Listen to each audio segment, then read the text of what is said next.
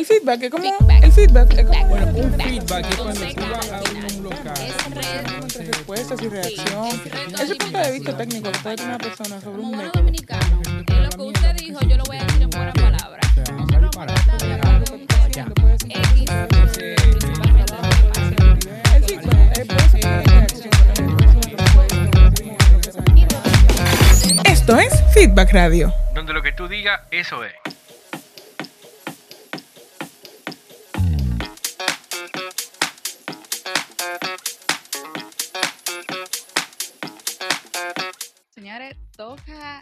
Otro bloque súper interesante con nuestros otros invitados, que, eso es, que es Adeline Rivera y Marco Mejía, que se encuentran ya en cabina con nosotros y pudieron escuchar un poquito de, en especialmente de Marcos, con nosotros. Y seguimos hablando de tecnología. Entonces, Ahora, eh, cuéntame. dale para allá, da- dale para allá. Bueno, contamos con Marco, que es eh, mecatrónico. Eh, me, me, me excusa si no se pronuncia así. Se oye fuerte. Suena fuerte. Y él es analista del Sistema Nacional de Atención de Emergencia 911. Además, eh, tenemos a Adeline Rivera, quien es ingeniero industrial con un máster en innovación y emprendimiento. Con ellos estaremos hablando sobre la sistematización no, no, no, no, de proceso. Ambos tienen una vasta experiencia en, en estos temas y, y contienen eh, experiencia en institución como de manera privada con empresas de ellos. Así que vamos a hablar con ellos. Bueno, Marcos, aquí como que respiramos. Bueno. Todo el mundo como que respiró. Bueno, Marcos, Un placer. Cuéntanos un- sí, sí, Radio Escuchas, te vamos a saludar a la, a la audiencia. Eh, mi nombre es Marcos Mejía. Mío personal, ¿oyeron? Sí. De todos, aquí él, es de todos. Eh, también cuento con una experiencia eh, como asesor de automatización eh, en el en el Ministerio de Industria y Comercio bajo la sombrilla del viceministerio de mi pyme. oh, wow. Entonces, interesante. Marco, cuéntanos un poquito acerca de lo que has eh, venido haciendo con el Sistema Nacional eh, de Atención a Emergencias 911. Bueno, ahí no, eso no es tan, tan, tan guay. Pero Oh, yo wow. me encargo, sí, no, no, Qué yo me encargo. sí, Ay, no, no, ¡Qué humilde! no, no, porque O donde. sea, qué nacos. Eso no, No, está no. guau. no, no, Y yo porque. aquí jugando porque- Atari en un teléfono. Como los monos. Como el mono de los Musk.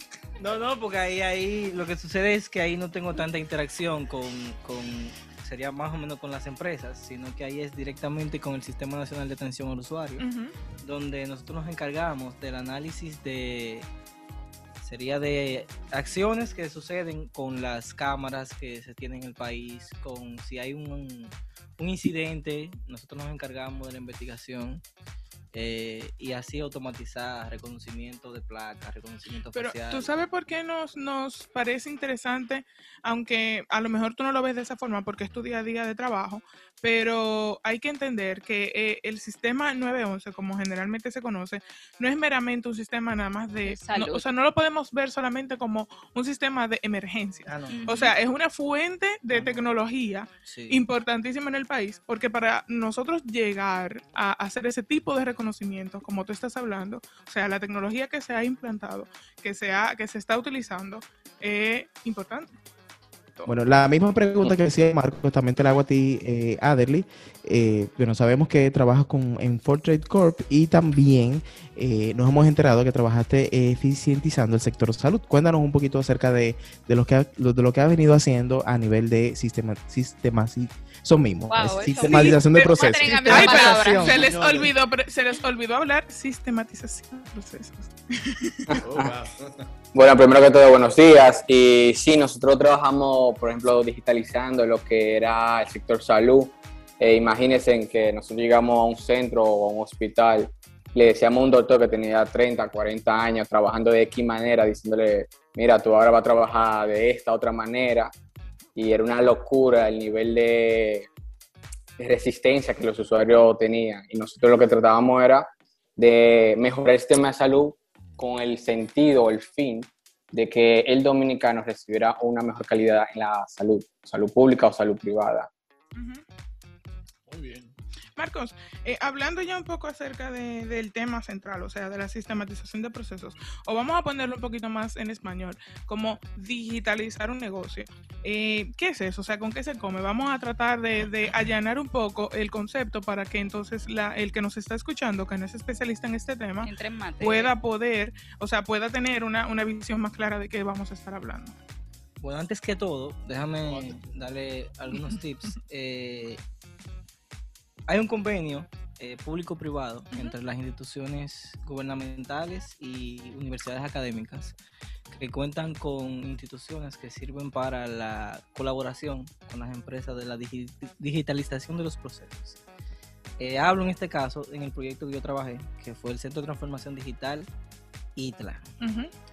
ellos en conjunto con el gobierno, ajá, en conjunto con el gobierno tenían una un paquete de programas que colaboraban con eso a las empresas. Tenían asesorías, eh, capacitaciones, servicios. eh, ellos ayudaban a que cada una de, las pro- de las empresas eh, que necesitaban automatizar su proceso, digitalizar una página web, un programa de gestión de información, todo eso se, se visualizaba.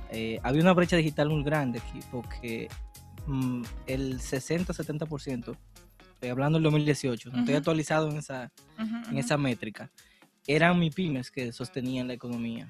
Entonces el gobierno quiso hacer una inversión eh, para transformar eso y que con la sistematización de su proceso, algo que tú lo haces, bueno, voy a poner un caso puntual. Eh, nosotros trabajamos con una embotelladora que hacía un botellón de agua cada tres minutos. Ok, Se semi-automatizó y lo llevamos a un minuto 30. ok.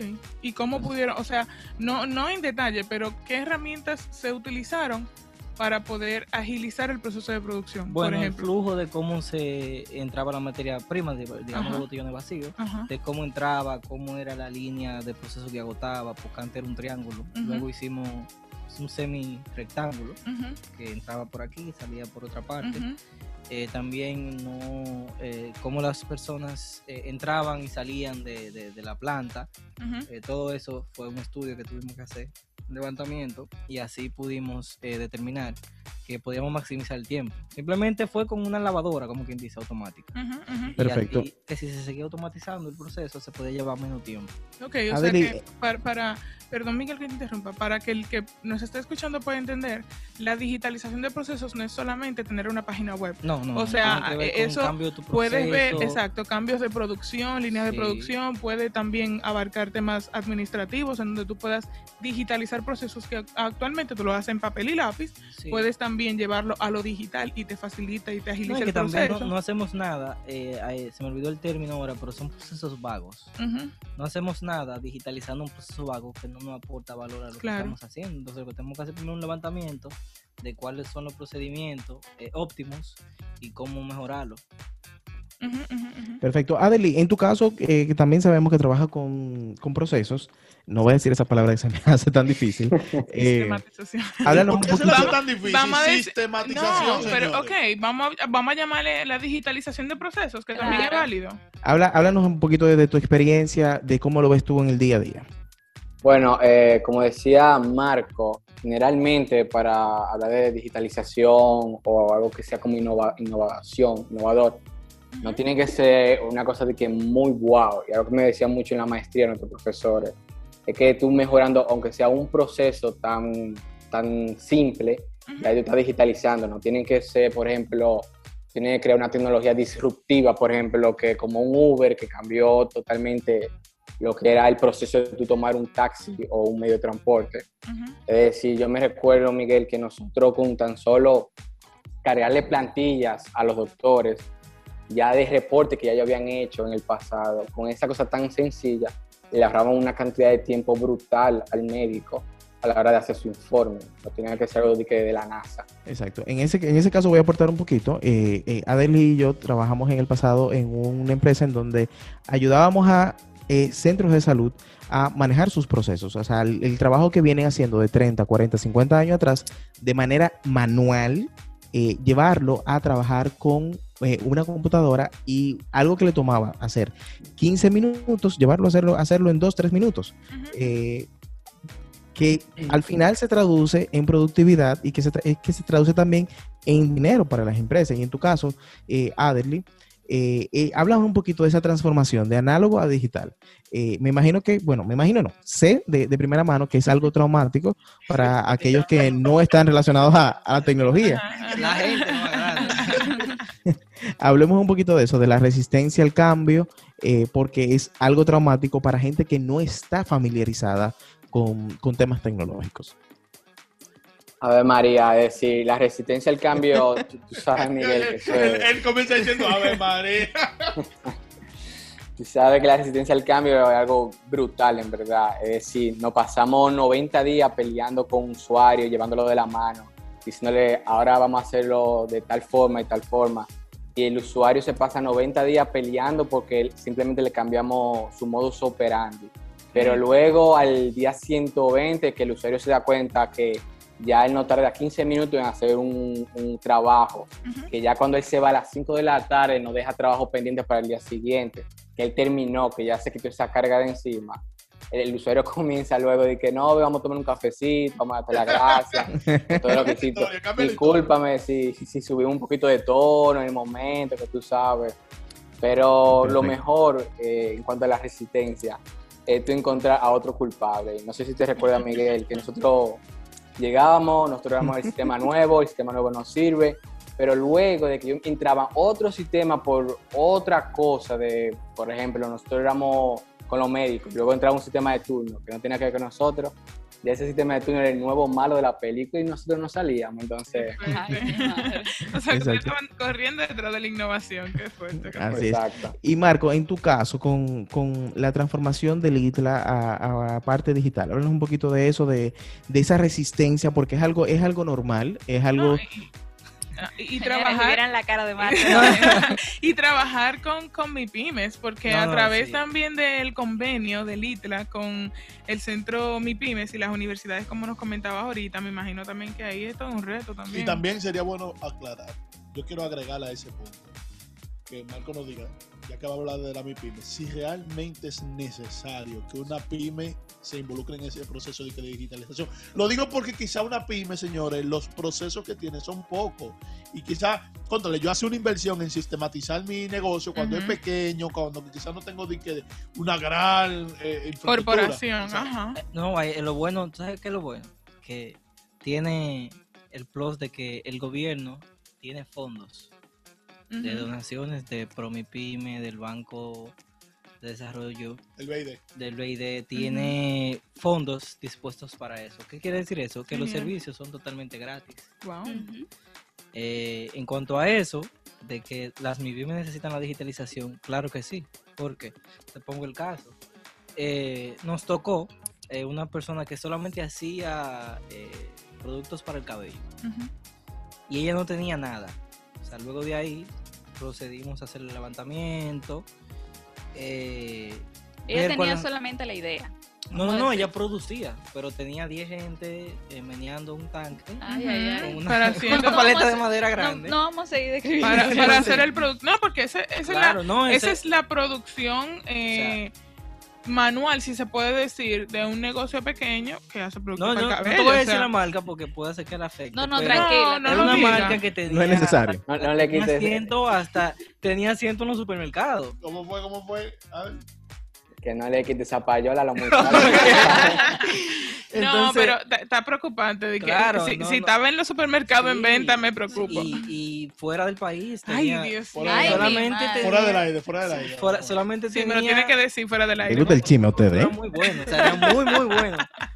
Para hacerlo así a mano era muy bueno. Entonces nosotros procedimos a hacerle ciertas recomendaciones, cierta presencia en página web, que, que industrializaran su proceso, recomendaciones de, de máquina para que hicieran la, la mezcla y todo. Y ella duplicó su producción, eh, Genial. siguió exportando más. eh, no le he dado seguimiento, pero supongo que tiene que estar Que la mucho- marca ha crecido. Ajá. de donde, donde la dejamos. Ajá. Pero son cuestiones así. Y lo bueno es cuando ese cliente te muestra eh, la disposición, pero Claro. cuando hay personas que tú le das una recomendación, como me tocó a mí, te dicen, no, no, no, déjame eso así, déjame eso así. Dice, no, pero que mire aquí, no, no, no, no, no, no, no, déjame ay, eso, ay. déjame eso. Entonces, ahí es que está el, y tú como estás entregado al proyecto, tú quieres que veas resultados, porque al final eso es lo que te queda, decir, mira, yo colaboré a que él pudiera estar más lejos, eh, y tú sigues insistiendo, al final pasa como comentaban anteriormente los expositores, que cuando ven que tú le ayudaste, que tú ayudaste a que ellos en menos tiempo pudieran hacer más, ellos dicen, muchacho, mira que todavía te llamo, todavía me llaman, todavía me llaman. Mira que tú estás haciendo, estoy ocupado, no puedo ahora. No, pero que por lo menos fuera de, no, no, no puedo ahora, no puedo. Entonces, No, pero eso está bien. Mira, eh, me, me llama la atención, eh, a propósito de lo que dices y de lo que Adeline estaba comentando hace un momento, de que trabajó con el, con el, con el área médica en, el, en implementar nuevas tecnologías para sistematizar procesos. Eh, en, ese mismo, en esa misma industria me causa una curiosidad. ¿Hay alguna forma de que la tecnología podamos, en la tecnología podamos priorizar procesos? O sea, por ejemplo, si tú me vas a sistematizar el proceso de turnos, por ejemplo, pero también yo voy a hacer, no sé, otra cosa, un, tema, un, sistema de diagnóstico, de manejo de información de los pacientes, todo eso. ¿Hay forma de que yo pueda tener un sistema en donde más allá de la responsabilidad se pueda priorizar procesos? Bueno, sí, mira, eh, ok. En Europa eh, se están utilizando ciertos, eh, digamos, no voy a decir robótica, pero serían ciertos procesos médicos automatizados, los cuales eh, hay una discusión. ¿Por qué? Porque la cámara, vamos a ponerlo así, que se ve, la cámara percibe eh, tu estado, te hace un diagnóstico, hay escáneres, te hace un diagnóstico, aunque yo sea más joven que tú, si mi pronóstico de vida es mayor, me prioriza a mí. Mm. perfecto. Entonces, ¿Y Adel qué nos puede decir? de Eso ese- está ese- interesante. ese sí. Eso está chulo. Bueno, eh, primero que todo, priorizar el proceso, eh, hay que ver en qué sentido. Por ejemplo, yo me recuerdo que cuando yo entré a un trabajo, a la persona que iba a sustituir, sustituir perdón, él me dijo, brother, enfócate y, o cuídate de que tú no te drenes el día entero en actividades que no tienen sentido. Y ¿Verdad? enfócate en las pocas y pequeñas actividades que sí tienen sentido. Y para mí eso me dio como que un, un batazo detrás de la nuca. Decir, a ver, María, ¿cómo yo voy a saber eso? Pero eh, sí, es decir, lo mejor para eso, primero, de entrada, es adquiriendo una plataforma o una aplicación de gestión de tareas. Y en esa aplicación tú vas a ir analizando y asignando cuáles son las tareas que sí tienen prioridades, que van a impactar positivamente o si tú no la haces, va a impactar negativamente a la empresa o a la institución. Y como decía Marco, por ejemplo, sobre la MIPI, voy a cambiar un chin de tema, pero quería decir algo sobre eso Ajá. sobre cómo mejorar o eficientizar la MIPYME si es necesario. En verdad, yo creo que eso es vital hacerlo, porque es mejor corregir los malos vicios al inicio que luego de que la empresa se, se convierte en una corporación. Y, y para digitalizar o eficientizar una MIPYME, no es necesario adquirir de entrada una máquina alemana que te va a hacer todo y te va a hacer un capuchino al final. A eso, a- Eh, ahora que tú toques ese tema, por ejemplo, Adeli, y, y también la pregunta va para Marcos, eh, ¿qué cuesta? O sea, eso suena caro, suena como que una empresa pequeña de dos empleados no va a poder hacerlo porque suena algo muy caro, muy costoso y quizás no haya De no haya presupuesto para eso, pero pero ¿cuál es la realidad? ¿Cuál es el día a día sobre, sobre el tema Eso de suena caro. sistematización de procesos? Eso suena caro. Bueno, Porque solamente las empresas multinacionales lo Sí, de utilizan. que ya, de que No, yo, yo soy una, yo soy una Yo soy un- corporación. Un poquito chiquito. yo soy no- una no corporación y voy a sistematizar mis procesos. Bueno, como decía, los procesos empiezan desde actividades muy pequeñas, señores, y desde tan sencillo que yo siempre le pregunto a mis amistades, que son emprendedores, ¿qué sistema financiero de finanzas usan? Y cuando me dicen que usan Excel, es decir, Excel, se me cae la cara. Es Pero decir, es tienes que comprar una ¿qué máquina. No, pero ya estamos en una época que hay 1500 sistemas de, fina- de facturación, finanzas, Claro. que lo que cuestan es 4 dólares mensuales, por ejemplo, que son que 120 pesos de empanada con un juguito. Claro. Entonces, y venezolana que y- la vende a 60, son dos de ellas. bueno, vamos a ponerle un hot dog y un juguito. Entonces, imagínate, y cuando yo veo, por ejemplo, emprendedores, no- incluso emprendedores, gente de la banca, que aún siguen usando agendas para poner todas sus actividades. Yo sí, Ave María, sí, Agendas ¿Cómo se- físicas, ¿eh? claro, agenda física. Y disculpen si no de ustedes allá en la, en la cabina Aquí somos pro física. agenda, aquí tenemos agenda digital, agenda física, aquí solo escribimos. Somos publicistas, entonces Yo- al final yo solo so- dibujamos y solo tengo escribimos. Yo me siento ofendido porque yo, yo tengo una agenda. Yo no, Yo yo, tengo- tecnología, yo tengo tengo tres. todo digital. A esta mujer le gusta la vaina de, que de agenda, Sí, escribir. sí. Yo no, yo, Yo, tengo, agenda, libreta para dibujar todo. Bueno, pero que es diferente, pues nosotros hacemos mapas mentales, que es algo Ajá. menos Sí. que diferente. Claro. Eh, sí, pero con una agenda en físico no te va a hacer un recordatorio, no le puedes dar un seguimiento y poner todos los comentarios. Y con esa actividad tan pequeña ya tú estás digitalizando procesos, ¿me entiendes? Claro. Es decir, no entiendo cómo hay gente, y volvemos al sistema de facturación, que pasan que tres o cuatro años en una empresa haciendo correcciones a un Excel y eso, sacando los impuestos, que es una locura. Para, para finalizar y lamentando que el tiempo eh, corre en nuestra contra, ya que estamos hablando de MIPIMES, me gustaría que en unos pocos segundos me digan cada uno qué procesos ustedes entienden que una MIPYME debe de priorizar al momento de dar el proceso a la sistematización. ¿Por ¿Dónde qué? yo comienzo? Porque estamos hablando de muchísimas cosas, pero ¿en dónde ustedes entienden que debe de estar el foco para que una persona que nos esté escuchando, que tiene un negocio pequeño, debe de decir, ok, yo voy a comenzar por esta parte? Marcos. Eh, Todo depende del modelo de negocio.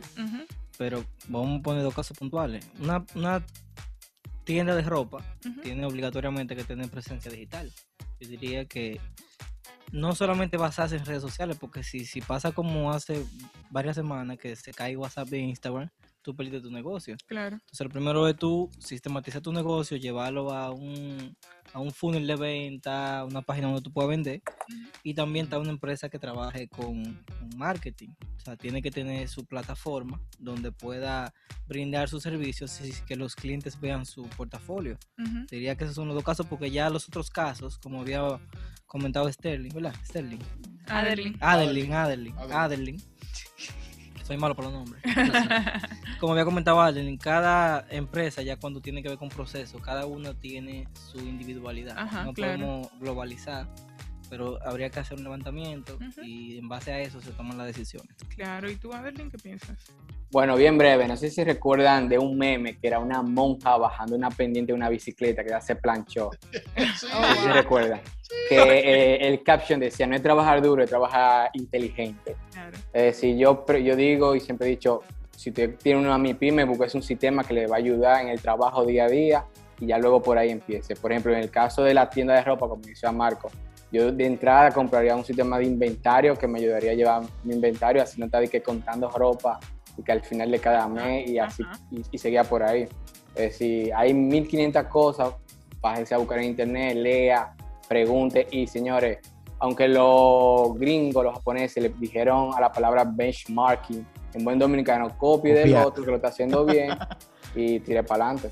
Claro, claro. Perfecto. claro. Una cosa, eh, Adelie, Marcos, eh, si alguien quiere una asesoría para digitalizar su empresa Por ejemplo, yo necesito una- eh, o una asesoría personal, porque también el, el- el tema de eh, digitalizarse, también una persona puede digitalizarse, puede hacer sus procesos, sus tareas eh, digital y más eficiente. Eh, para una asesoría, para cualquier pregunta que tengan, ¿en dónde se pueden comunicar con ustedes? En tu caso, Marcos.